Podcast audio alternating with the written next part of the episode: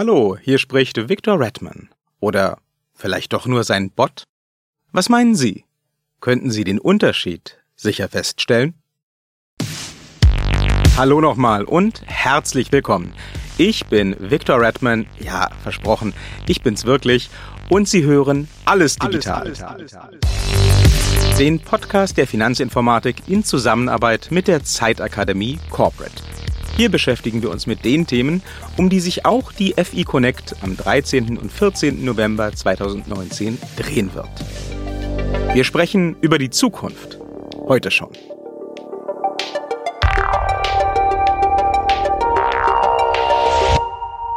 In dieser Folge sprechen wir über KI, über künstliche Intelligenz. Neu ist dieser Begriff nicht, lange Zeit wurde er aber der Science Fiction zugerechnet. Wenn wir an künstliche Intelligenz denken, dann denken wir an Filme wie Terminator, Die Matrix oder natürlich AI. Es sind Geschichten, in denen Maschinen menschliche Züge annehmen, oft sogar menschlicher werden als wir selbst. Das ist und bleibt Fiktion. Künstliche Intelligenz aber ist längst ein Teil unseres Alltags geworden. Wie das passiert ist, erklärt Professor Andreas Dengel vom Deutschen Forschungszentrum für Künstliche Intelligenz im Seminar der Zeitakademie. Es trägt den Titel Künstliche Intelligenz. Die Zukunft von Mensch und Maschine.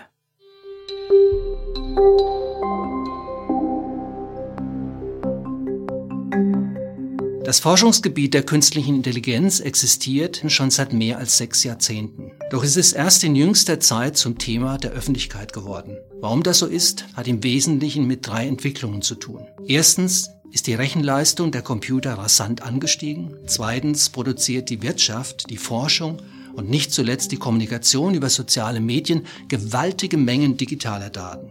Und drittens bringen große Unternehmen, ausgehend von dieser neuen Lage, digitale Produkte auf den Markt, die unser Rechtssystem und unsere Ethik herausfordern. Künstliche Intelligenz analysiert unser Handeln im Netz erahnt unsere Wünsche und kann auch dazu beitragen, sie zu erfüllen.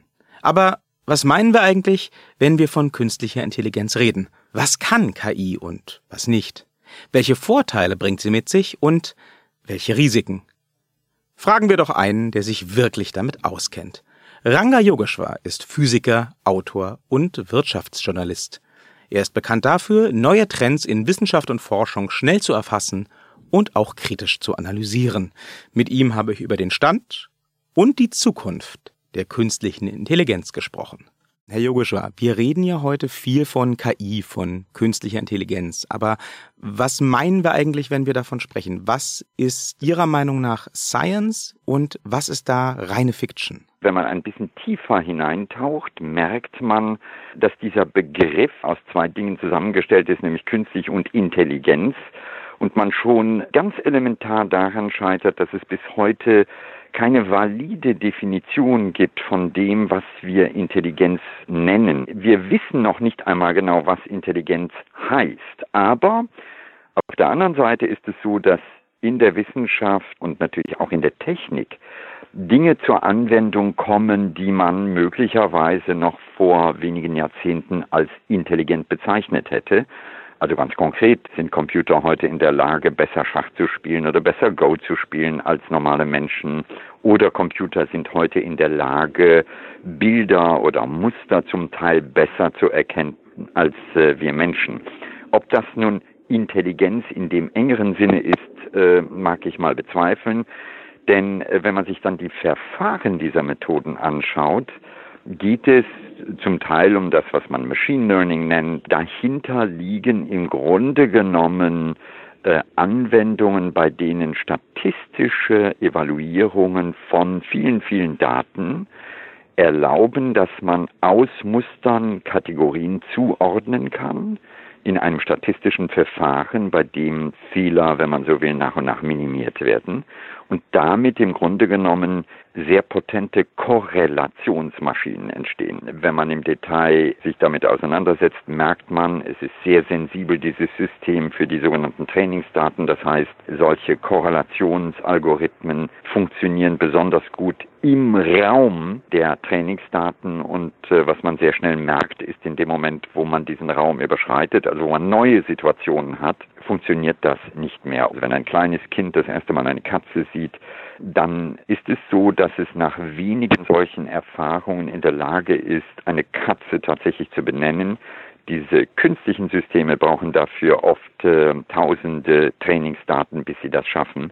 Und das belegt, dass wir offensichtlich noch irgendetwas können, was Maschinen nicht können. Jetzt haben Sie in Ihrem Buch Letzte Ausfahrt Zukunft auch eindrucksvoll einige Beispiele gezeigt, wie zum Beispiel eben Computer menschliche Verhaltensweisen sich aneignen oder nachahmen können, wie sie zum Beispiel Musik komponieren, sodass man sie von den Werken echter Menschen kaum unterscheiden kann wer gibt mir denn jetzt eigentlich die Gewissheit, dass ich mich gerade mit Ihnen unterhalte, mit der tatsächlichen Person und nicht mit einer Maschine, nicht mit einer mit einem künstlichen Ranga Yogeshwar. Was Sie ansprechen, ist im Grunde genommen Teil von dem, was man einen Turing-Test nennt. Also die Frage, kann ich einen Dialog mit einer Person führen oder mit einer Maschine und nicht mehr merken, nicht mehr unterscheiden können, ist das Gegenüber ein Mensch oder eine Maschine. Alleine die Kommunikation, die wir führen, nämlich ein Telefongespräch, ist eine Kommunikation, die sehr eingeschränkt ist. Das ist wahrscheinlich bis heute der Grund, warum auch viele Businessleute ständig reisen, weil wir trotz all der Möglichkeiten, die wir heute haben, digital Kommunikation zu verbessern, immer noch am Ende eine Art direkte Validierung brauchen. Und äh, insofern wäre es durchaus denkbar, dass dieses Gespräch im Moment von einem intelligenten Roboter, wenn man so will, geführt wird. Und möglicherweise hätten sie da auch wenig Indikatoren und müssten fast anfangen, wie eine Sphinx äh, dieses System zu befragen, um zu gucken, ob sie am Ende Hinweise bekommen, worin der Unterschied zwischen der Künstlichkeit und dem realen Menschen besteht. Bei einem Expertensystem war es so, dass ich merkte, dass das System so kompetent war, dass ich sagte, das kann kein Mensch wissen. Also manchmal ist es die übertriebene Genauigkeit, die uns am Ende verrät, das ist nicht ein Mensch, das ist eine Maschine. Glauben Sie, gerade vor diesem Hintergrund brauchen wir in Zukunft Regeln im Umgang mit KI? Sollte es da sowas wie ethische Standards geben? Ja, wir merken auch schon erste Ansätze. Also ein einfaches Beispiel sind soziale Netzwerke. Also die müssen noch nicht einmal sonderlich intelligent äh, funktionieren. In der digitalen Kommunikation im Kontext von sozialen Netzwerken merken wir, dass äh, zum Teil automatische Bots, also wiederum künstliche Apparate, in einen Kommunikationsprozess ähm, hineinstreuen, Stimmung machen und mitunter in der Folge sogar Demokratien äh, empfindlich stören können. Und ähm, weltweit gibt es eine große Debatte zum Beispiel über die Kennzeichnungspflicht von Bots, also zu sagen, wir wollen wissen, mit wem wir kommunizieren. Also das ist nicht etwas, was man jetzt in allen Regeln schon festschreiben kann, sondern ähm, es ist ein Weg und manchmal gibt es auch Bereiche, bei denen wir ähm, im Nachhinein merken, dass vielleicht mehr Potenz dahinter steckt, als man denkt. Jetzt sind wir ja hier im äh, Podcast der Finanzinformatik und wenn wir jetzt mal in die Finanzwelt schauen wollen wo meinen Sie denn, könnte KI hier sinnvoll und hilfreich sein und wo entstehen vielleicht gerade durch intelligente Systeme äh, neue Herausforderungen oder auch Risiken? Na, es gibt äh, im Grunde genommen äh, immer beide Facetten. Wenn Sie sich den Finanzmarkt anschauen, dann geht es oft um das Erkennen von Mustern, das können Muster sein in Bezug auf äh, Aktienkursschwankungen oder sonstige Finanzdaten. Und ähm, wer aus diesen Mustern möglicherweise zum Beispiel eine Vorhersage einer Kursentwicklung ableiten kann, hat einen immensen Vorteil. Nun gibt es in dieser Korrelationswelt Maschinen, die das durchaus können. Aber die kausalen Aspekte sind oft unklar. Der Algorithmus spuckt etwas raus und wir wissen nicht genau warum. Es ist durchaus möglich, äh, dass es zum Beispiel so Überreaktionen gibt, dass es ein Überschwingen gibt, aber äh, der Kollateralschaden, wenn das zum Beispiel in einem großvolumigen Finanzmarkt passiert, ähm, der ist nicht absehbar. Da muss man vorsichtig sein. Das Zweite ist die Evaluierung im Finanzbereich von Kunden. Konkretes Beispiel, ist ein Kunde bei einer Kreditvergabe in der Lage, den Kredit zurückzubezahlen. Und äh, das ist natürlich ganz entscheidend für ein Businessmodell.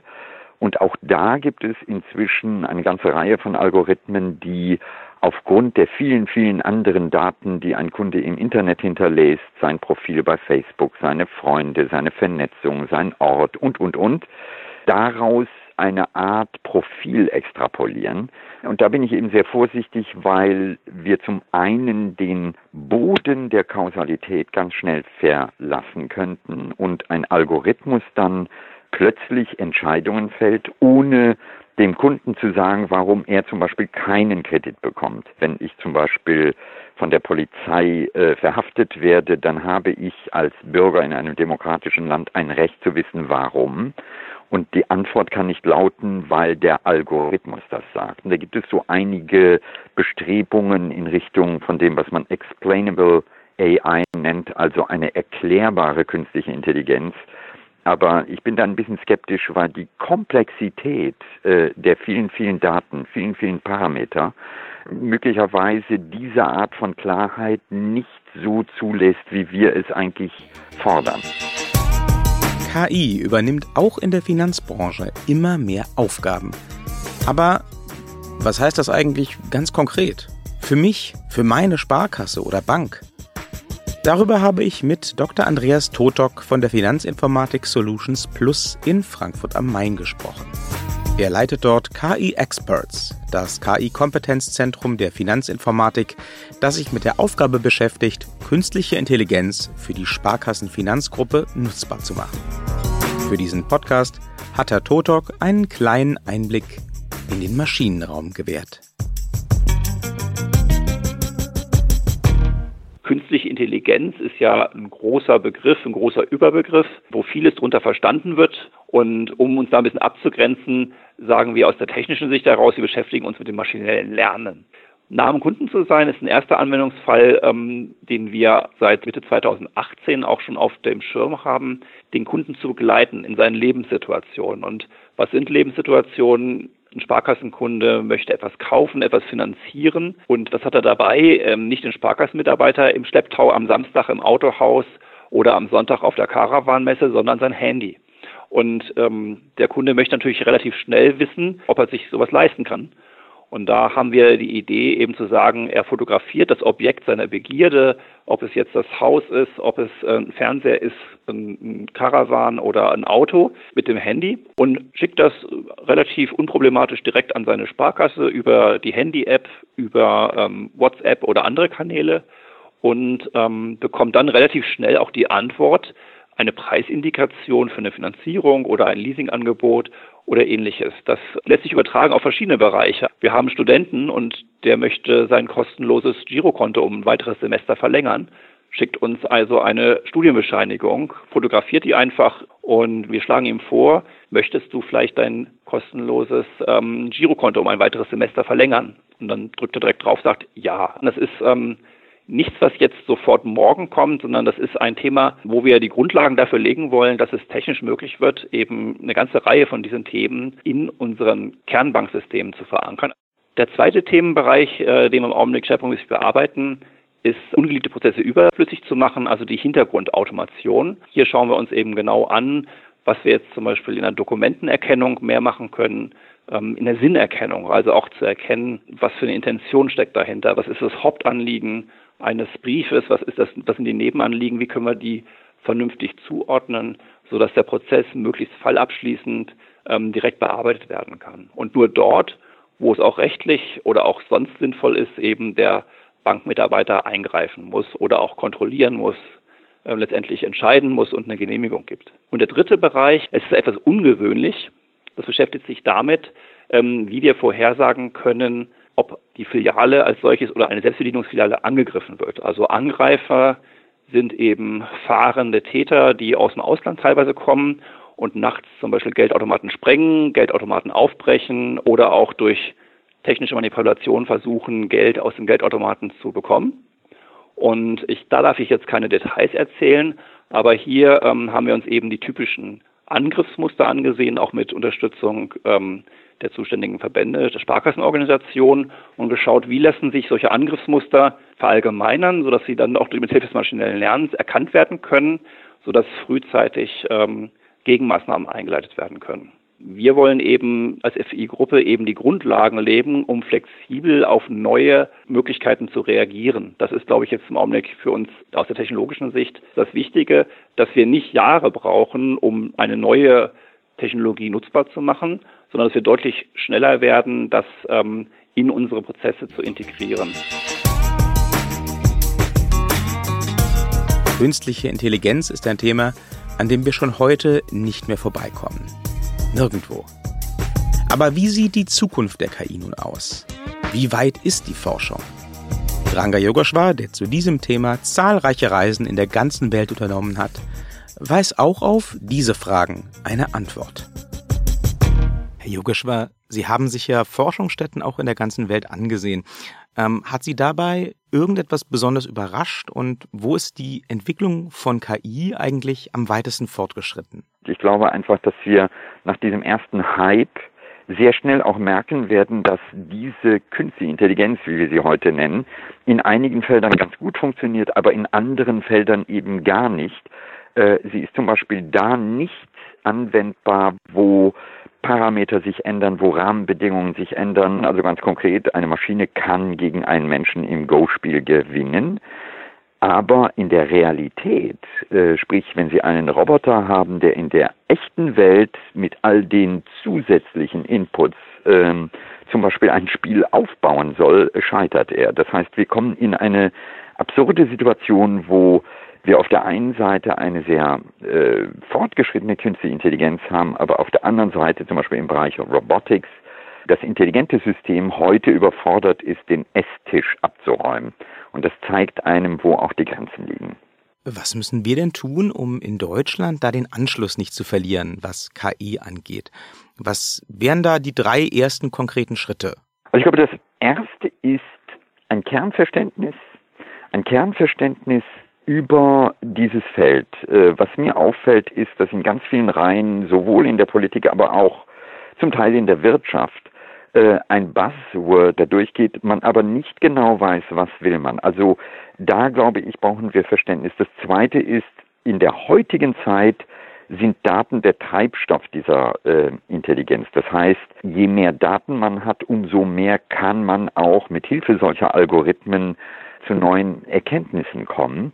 Das setzt aber voraus, dass wir einen klugen Umgang mit Daten haben. Und da sind wir, glaube ich, an einer Stelle, wo wir dringend eine differenzierte Diskussion in Deutschland brauchen. Wir haben in Deutschland äh, im Grunde genommen so ein bisschen ein Schwarz-Weiß-Denken und wir brauchen das, was ich reflektierten Fortschritt nenne, also die Nutzung von Daten in einigen Bereichen, aber wir müssen immer überlegen, wofür. Und ich glaube, der dritte Punkt ist, ähm, wir müssen sehr offensiv sein, was Bildung betrifft. Im Moment äh, erleben wir auch ökonomisch ein dramatisches Abwerben der Talente.